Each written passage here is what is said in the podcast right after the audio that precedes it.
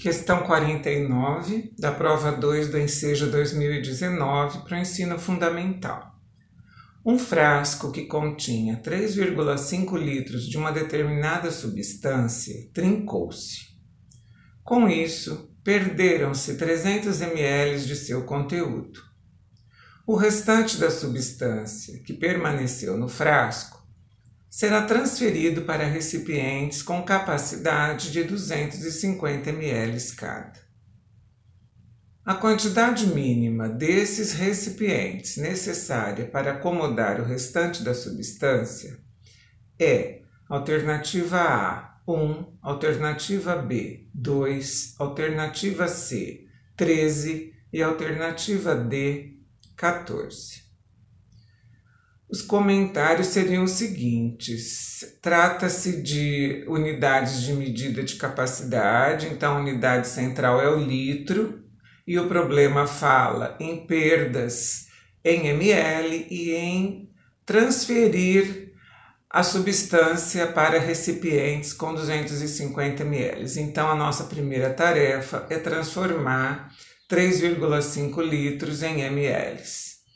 Como ml é a milésima parte do litro, nós vamos então multiplicar por mil. Multiplicar por mil é caminhar três casas à direita. Então vamos para 3.500 ml.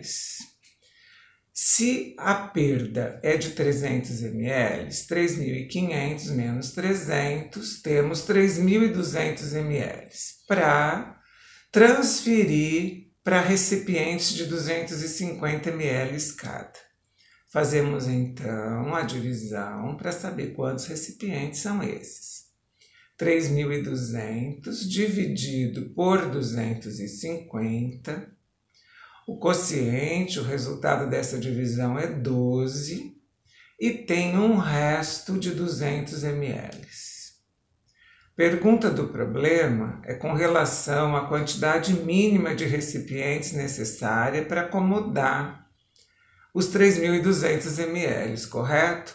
Então seriam 12 recipientes cheios, mais um décimo terceiro recipiente que vai receber, que vai acomodar os 200 ml restantes. Portanto, alternativa C de cebola é a resposta do problema, alternativa que corresponde aos 13 frascos.